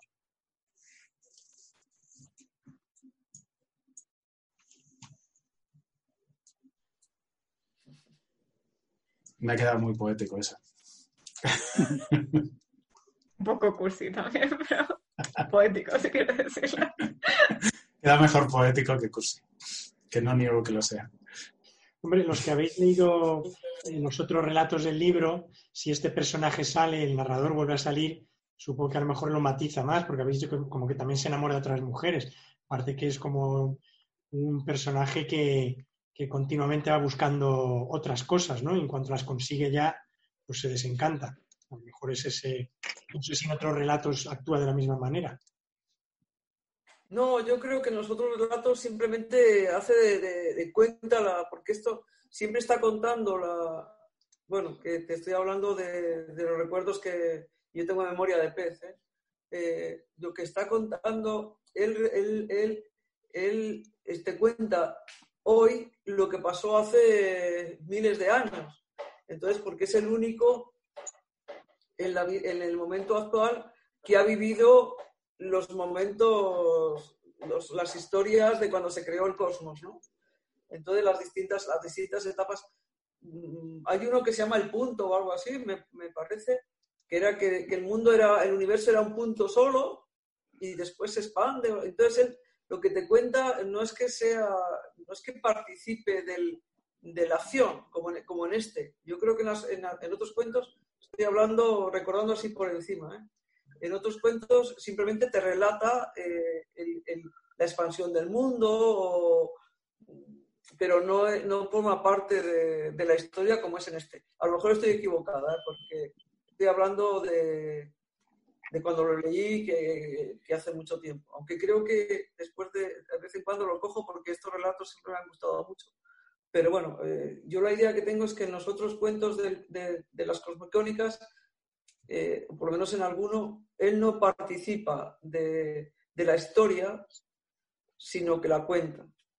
O no participa tan activamente como en esta. yo, yo no lo he leído, pero, o sea, no los he leído los relatos, pero en algún sitio, cuando he buscado algo de esto, eh, he visto que, o sea, lo que dicen es que el personaje se repite en las distintas historias pero, no, se sabe nada del personaje, no se le define, no, no, o sea, no, da mucho, no se le contextualiza mucho. Al parecer como que es un narrador. Pero no... Sí, en algunos eso es lo que quería deciros, que, que yo lo recuerdo, a lo mejor estoy equivocada, si estoy equivocada en la próxima reunión me he leído algún rato, os lo diré, bueno, a lo mejor lo leí vosotros antes que yo, pero para mí que en esta sí que participa y, es, un, es un actor más de la, del, de, la vivencia. Yo creo que en, muchos de los otros, por lo menos, simplemente lo cuenta. Bueno, ya, ya, ya lo leeré y os diré, o, me diréis vosotros a mí. Yo en relación con eso, yo no sé vosotros lo que habéis pensado, pero a mí me ha llamado la atención lo de que no poner nombres o poner estos nombres raros. Eh, no sé si tienen algún significado o no. Yo el punto que le he dado es que lo que quiere decir es que, o por lo menos en esta historia, encajaba en mi cabeza es que no importan los personajes, que lo que importa es la historia. O sea, y es como no, no darles nada de importancia si se llama María o se llama Juan. Pero no sé si en el resto, creo que también utiliza este tipo de nombres o algo así en el resto de historias. Los nombres son siempre, siempre así, eh, no, no, no, los puedes ni leer porque no tienen vocales, solo son consonantes. Entonces es muy, no, no, los, no, no los puedes nombrar porque a ver cómo nombras a este señor, X, Q, K, lo que, lo que en muchos son, son, los lees igual para adelante que para atrás, en muchos de los casos. Como por ejemplo este narrador, da igual que lo leas derecha a izquierda que de izquierda a derecha, el nombre es el mismo. Y, en, otros eh, también pasa eso, que, esas, esas, letras con las que los define, con las que los nombras, si, lo, si, lo, lees al revés, el, lo lees igual el nombre es, el mismo. Pero a mí yo le encuentro, le encuentro gracia a esta manera que tiene de nombrar. Lo encuentro curioso, me gusta. Yo pienso en algún momento que era así de pasada, como que era un, un lenguaje muy antiguo, ¿no? Como una lengua eh, que ha desaparecido ya, como está contando una cosa que pasó hace miles de años, pues, como, unos nombres antiquísimos que ya no se pueden pronunciar. Yo creo que son nombres científicos, porque también hoy a los, a los, a los, a los, los científicos a las, a las, cosas que van descubriendo le ponen nombres así raros. O sea que yo creo que es una cosa, es una definición científica.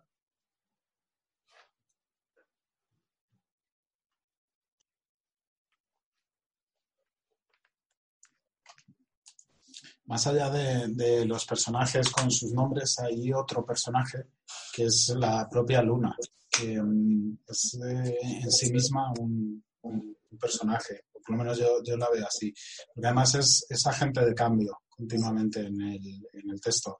Eh, parece como que tiene una voluntad propia, como si fuera independiente y decidiera alejarse de, de, la luna. Y produce un efecto en todos los personales, tanto con su presencia, cuando está cerca, como cuando se va. Es eh, uno de los motores de, de, la historia. Entonces, aparte de los personajes humanos, hay otro, que es eh, la luna. Hombre, la luna es fundamental en el, en el relato y y sí que a veces la personifica cuando, cuando dice que parece que la luna se alegra cuando este le hace cosquillas o cuando y, y, que cuando cuando se quieren todos son muy el más hábil de, de, para subir a la luna es el sordo pero el, el mismo narrador dice que, que da la, le da la sensación que la luna cuando le toca subir al, al, al sordo se acerca a él. O sea que eh, que sí que forma parte de, ese idilio que hay entre los dos, o por lo menos eh, como él, como tiene tantos celos de su primo, ve, ve, ese, ve ese idilio que, que sí que, que, la luna le corresponde a su primo. Eso sí, sí que es, tienes cierto, es cierto, Adrián, que, que forma parte de...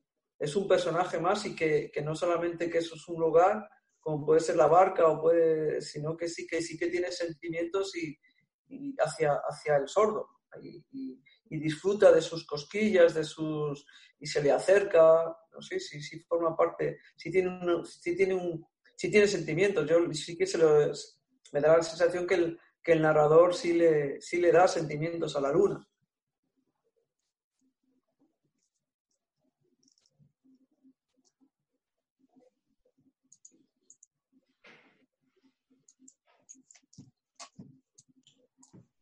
¿Y la niña? apenas hemos hablado de ella.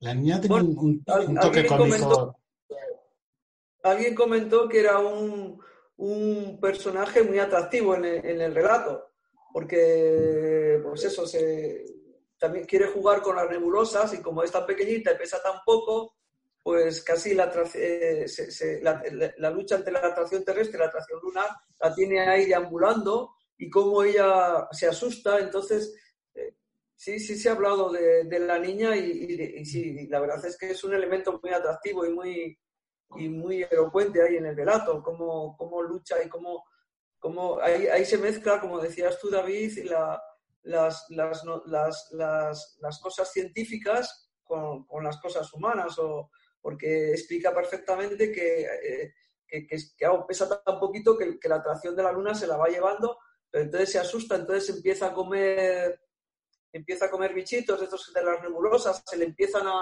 a, a, pegar al cuerpo todos esos crustáceos pequeños que, que, están, que están volando porque, porque hay una lucha entre las dos atracciones lunares y terrestres, que eso le va, le va haciendo coger peso y al final eso la viene bien porque la va acercando a la Tierra hasta cuando se zambulle. Ahí está perfectamente mezclado lo que tú comentabas antes de, de, de explicar sí, sí, sí. el motivo científico con, con, un hecho humano y, y, y, real. O sea que hay, y tú lo ves perfectamente. Quiero decir que eso lo vemos, lo vemos perfectamente cuando lo estamos leyendo, como la niñita, lo primero, la pobrecita que, que no pesa nada, se está por ahí volando y a medida que va cogiendo peso, pues, pues ya la, la, se va la atracción terrestre, la va, la, va, la va acercando a la Tierra.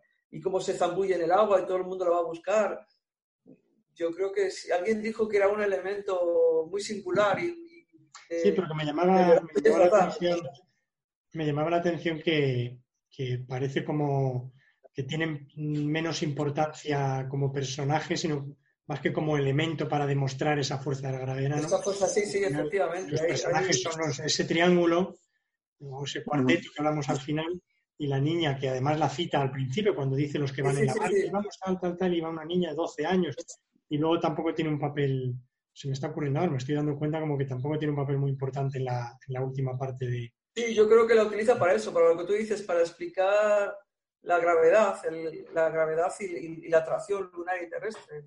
Y lo explica de una manera que, que, todo el mundo lo entendemos, o sea, es una manera de explicarte la gravedad, eh, pues bueno, pues, pues muy, muy, muy, muy fácil de entender para nosotros y para cualquier persona, para una persona, un niño, una, no sé, lo, lo, mezcla y hace una mezcla de... Sí, yo no sé, lo que tú decías antes, que explica las cosas científicas de una manera muy, muy poética, muy lírica, pero a la vez muy entendible. Sí, pero es verdad que más allá del elemento descriptivo científico, ese personaje parece ahí que no pinta nada. Es verdad, yo también, ahora que lo ha dicho David, yo también me fijé que dije, bueno, ¿y esto a, santo de que viene que nos describa esto? Pese a que me pareció precioso. Eh, la imagen visual de imaginarme a la niña flotando entre la Tierra y la Luna y con los molusquitos y comiendo eh, las cositas para engordar y que por fin se zambulla en la Tierra. Pero más allá de, de ese proceso científico de entender pues cómo eh, operan las dos gravedades, más allá de eso sí que dije, uy, bueno, ¿y esto para qué no lo cuenta? No sé. Sí, que tenía menos intervención en el relato. Pero está perfecta, no sobra. A mí no me parece que sobra, está perfectamente integrado en el relato. Y tú lo lees y, te sonríes al leerlo y, te, y, no te parece, bueno, esto lo ha metido aquí de para explicar esto. No, no, está, yo lo veo perfectamente integrado. A mí no me parece en ningún momento y se ve el esfuerzo que hacen ellos pues para, para, para conseguir que vuelva a la Tierra eh, y para ayudarla a volver. Y, no sé, yo no le veo ningún, no le veo como un suplemento para, para explicarte la atracción, sino que lo explica, pero perfectamente integrado en el contexto, en el contexto total. bueno, ya... Ahí David tiene razón que en la segunda parte bueno, por lo menos lo que le he entendido a David, que, que yo creo que hace un poco la división de una, parte, una primera parte hasta que ya se empiezan a tratar estos temas del amorío. En esa primera parte la niña sí tiene un juego, pero luego ya a partir de ese punto, eh, es más, yo creo que desaparece. O sea, no, no se la vuelve a mencionar. tiene su papel en la primera parte y, es muy visual, pero no. Porque ya se va, se va dirigiendo más a la gente que ha saltado a, la luna. Y como, pero, pero tampoco te parece que, eso, tampoco se vuelve a nombrar al capitán. Sí, al capitán se le vuelve a nombrar para decir que se ha quedado sin la mujer. y que se ha dado al vicio. Y se ha dado al vicio. Se nombra también cuando, cuando están los, cuando, cuando están eh, la gente en la luna ya ha pasado el mes y se quieren saltar, pero, pero empiezan a, que, se olvidan de bajar la leche y eso que, lógicamente el capitán, que en otro caso les hubiera molestado por eso, pues no les, no, les, no les, no les dice nada, ¿no? Y, lo que sí dice es agrupados, agrupados para que un peso compacto ayude, o sea, el, peso sea más fuerte, entonces la gravedad de la, la, la gravedad de la Tierra les, les, como es un peso más fuerte, es para lo único que se le nombra, ya no se le nombra para nada más. Se le nombra solamente para eso, para decir que, su, que, bueno, que era el capitán, que estaba encantado de que su mujer se fuera a la luna y después, pues para decir eso y agruparos para, para juntos poder saltar a, poder tener más peso y, al tener el efecto de la gravedad más grande. Pero tampoco se le nombra más que para eso y sin embargo, pues está ahí presente y, igual que la niña, no se la vuelve a nombrar, pero todo el mundo es una cosa que todo el mundo lo recuerda, o sea, que, sí que ha impactado en el lector, o sea, eh, sí que ha hecho su, labor. Y, no, la gente no se olvida de la niña porque es un elemento que la gente lo recuerda a pesar de que solamente se describe, yo creo que como ha dicho David, solo se describe para explicar el sentido de la gravedad. Yo, a, mí personal, a mí personalmente, a partir del, del momento en el que hacen el giro, el autor hace el giro a entrar en los temas de las relaciones interpersonales, del amor y tal, para mí desaparece. O sea, ya, o sea, yo realmente a partir de ese momento la, he perdido de la cabeza. O sea, para mí ha tenido ese papel de jugar ahí entre la luna y el mar, o sea, pero... No te has olvidado, no te has olvidado ella. Sigue, eh, tú cuando, cuando hablas de relato te acuerdas de ella perfectamente, a pesar de decirte que, eh, a, partir, activamente en el relato y, no te olvidas de ella. No es un personaje que después se te pase. No, no, todo el mundo la tiene, la tiene como muy, muy visualizada y muy, y muy perennes. a la hora de tú de comentar el relato, comentas esto. No, no se te ha pasado. No, eh, aquí ha sido lo primero que se ha comentado. Eh, ah, pues ha sido muy visual o no sé quién lo dijo, no me acuerdo qué. Fui yo, fui eh, yo, eh, Guadalupe, y tienes razón, visualmente se recuerda más a la niña que al capitán, eso es verdad. Se recuerda mucho a pesar de que después deja, quiero decirte que ah, no es una cosa que se ha metido ahí de, para, explicar nada. O sea, al final la recuerdas y la recuerdas con simpatía y la recuerdas con...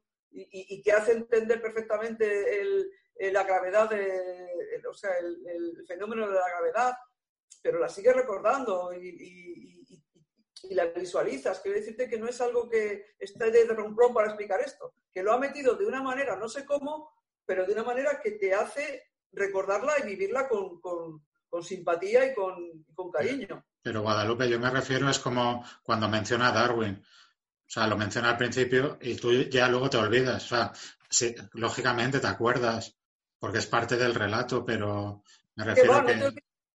Yo, eh, mira, en ese caso sí que no te olvidas nada, porque eso, aunque, aunque a lo mejor ya ha dicho David que ha sido al revés, eso, precisamente eso, es lo que ha dado pie al relato. O sea, que eso, que eso no te olvides para nada. Yo cuando leí, cuando lo leí, me fui, me, pues me parece que, como Adrián, pues me miré a ver si, era, si Darwin existía, efectivamente es hijo de Darwin. O sea, y, y, la y, y, me leí la explicación que, y, efectivamente, este señor, en su época, dijo lo que, bueno, lo que nos ha explicado, lo que nos ha explicado Adrián. Entonces, para mí, yo en todo momento, yo en ningún momento he, separado la introducción porque me ha parecido que ha sido esa, esa historia que él, por lo visto, debía ser un hombre bastante, que le gustaba bastante la, ciencia, eso que leyó, para mí que eso ha sido el que ha engendrado el relato. Eh, eh, a lo mejor eh, David dice que a lo mejor ha sido al revés, ¿no? Que, que, bueno, la historia de ellos creó, dice, bueno, voy a, este, este, este, esta creación, esa atracción o desatracción entre los protagonistas, la voy a llevar hasta la atracción científica entre la atracción terrestre y la atracción lunar. Yo eso no se me había pasado por la cabeza, ni se me había pasado por la cabeza. Yo siempre he pensado que eso que él leyó le creó, creó el relato, que fue como si fuera el, el que le inspiró el, cuento. Y, nunca se me ha... Yo solo he tenido perfectamente perenne. Y creo que en algunos, creo que en otros relatos, fue qué lástima que no lo haya leído hace poco, para ver si... Creo que en otros relatos también lo introduce con una realidad científica. Bueno, realidad, o por lo menos que en su día se consideró, por lo visto esto científicamente se ha demostrado que no ha sido verdad, pero este señor lo, lo explicó como, como que era real. Creo que en más de una ocasión eh, en otros cuentos de este mismo, de este, de este mismo libro, de las comicónicas, eh, empieza eh, por, una, por una realidad científica que de eso a él le surge el relato.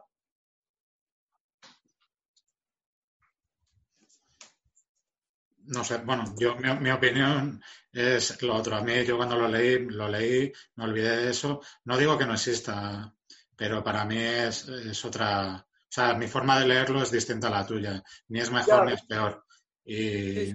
Claro, distinta y posiblemente estaré equivocada, como casi siempre. No, no, no, no, digo, no digo que estés equivocado.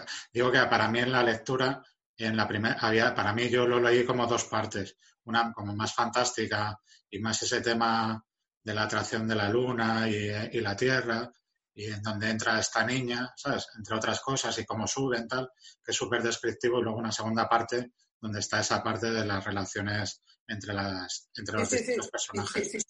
se ven las dos partes, pero yo las, veo perfectamente fusionadas, ¿no? No, no se me escapa ninguna de la otra. Para mí es una fusión total. Por eso creo que me ha gustado tanto este relato.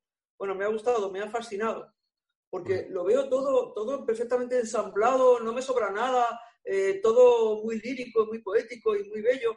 Y, y, no me sobra nada, ni me faltaba nada, ni siquiera lo comparaba con el mundo real, porque me ha parecido una fusión tan perfecta que, que gozabas de ellos sin compararlo con nada.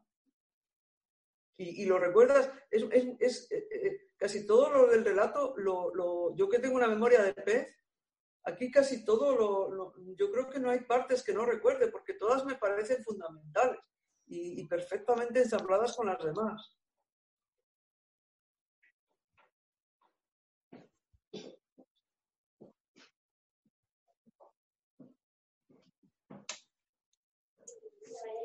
Muy bien. Más cosas del texto que queráis comentar. Nos acercamos peligrosamente a las dos horas. Igual es buen momento para ir pensando en terminar.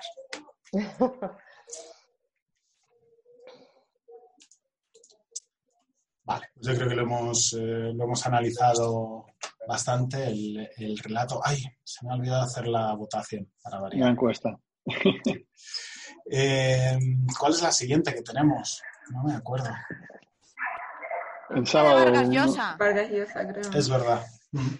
El relato de Vargas Llosa el sábado y luego tenemos uno en inglés el jueves y, y el domingo. ¿Pero el de Vargas Llosa no era ayer? No, fue el... El de Vargas Llosa... Es que hubo una equivocación en la citación por email. Yo también lo vi. Ah, ah pues es que yo... Digo. Es que se llama Día Sí, de Domingo y estaba fijado para un domingo, pero luego lo cambiaron. ah, Es para el Sí, próximo sábado. Se dio Yo cuenta cada en que minuto, o sea, lo lo corrigió al momento.